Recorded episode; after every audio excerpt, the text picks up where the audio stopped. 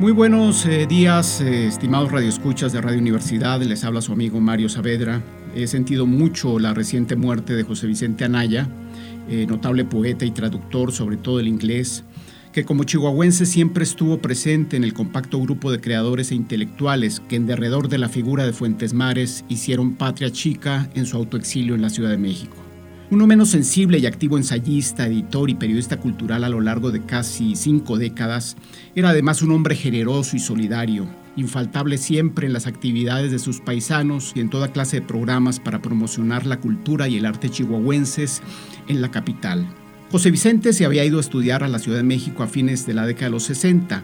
y si bien no fue uno de las cabezas de, en el movimiento estudiantil del 68, como los más de su generación quedaría marcado por este hecho que sin duda significó un rudo parteaguas en la historia contemporánea de México. Estudiante primero de sociología y luego de letras en la UNAM, empezó a escribir poesía desde muy joven y formó parte en los 70 del infrarrealismo, siendo redactor incluso de uno de sus manifiestos. Allí compartiría preocupaciones e intereses con sus colegas eh, Mario Santiago Papasquiaro, Rubén Medina, Ramón Méndez Estrada, el peruano José Rosas Ribeiro y por supuesto el chileno Roberto Bolaño, que en su autoexilio definitivo en Cataluña escribió poco antes de su prematura muerte, su novela ya de culto Los Detectives Salvajes.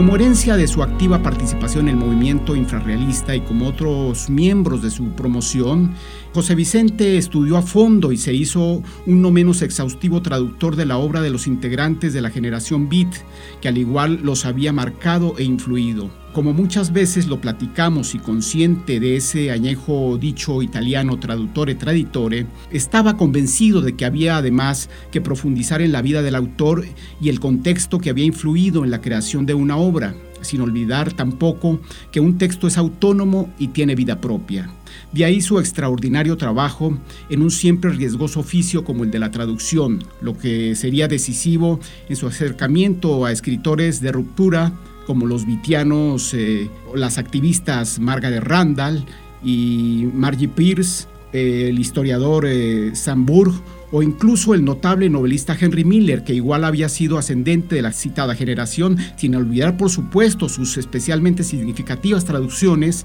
del francés Antonin Artaud, cuyo paso por Chihuahua sería determinante, igual tuvo un peso específico en la propia obra poética de José Vicente. Poeta ante todo, de una vocación tan honda como firme, su poesía ha sido traducida ya a varias lenguas, entre otras al inglés, al francés, al italiano, al portugués, y si hay constantes innegables en su largo y personal tránsito lírico, de igual modo pueden reconocerse rasgos de quien siempre buscaba y experimentó con el lenguaje, cuanto es, y de eso también dialogamos largo y tendido en varias ocasiones, el natural vehículo de búsqueda y de reconocimiento.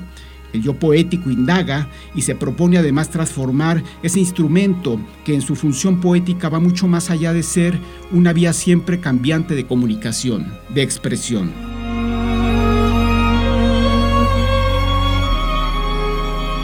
Su ya clásico poemario Hikuri, por ejemplo, que bien conecta sus raíces chihuahuenses con su para entonces eh, definidas querencias para con la poesía oriental, con el haiku japonés tan caro a José Juan Tablada y otros importantes escritores mexicanos que apuntalaron el tránsito del modernismo hacia la modernidad, es un bello canto de exaltación al sentido místico y premonitorio de la poesía desde sus orígenes, eh, cito en su dedicatoria a todos aquellos que han gritado poemas premonitorios y que por sus ideas o alucinaciones han sido condenados. Eh, fin de la cita. Y ahí su estrecha relación con la propia poesía rarámuri, con la honda identidad cósmica, conforme en la cultura tarahumara hay un eh, clarividente afán de unir al ser con el firmamento y la naturaleza, como un todo condensado y único. En este sentido, ¿cómo no recordar, por ejemplo, la hermosa y reveladora novela de Nacho Solares, No hay tal lugar? Donde se contrasta una pragmática visión occidental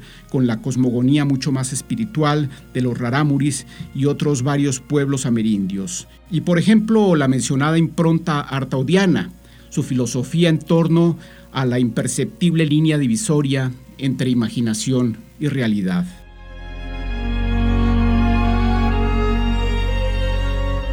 fundador y editor por varios años de la muy presente revista de poesía Alforja y de su editorial adjunta, donde dio cabida a muchos textos ajenos y propios, José Vicente Anaya fue autor de otros muchos poemarios, además eh, de ensayos eh, varios eh, sobre los vitianos mencionados, escritoras de ruptura, Henry Miller leyendo a Mishima, Gisbert y la antología, esa bellísima antología narrativa de la poesía de la posguerra, de Atsuko Tanabe. Ha sido todo, será hasta la próxima.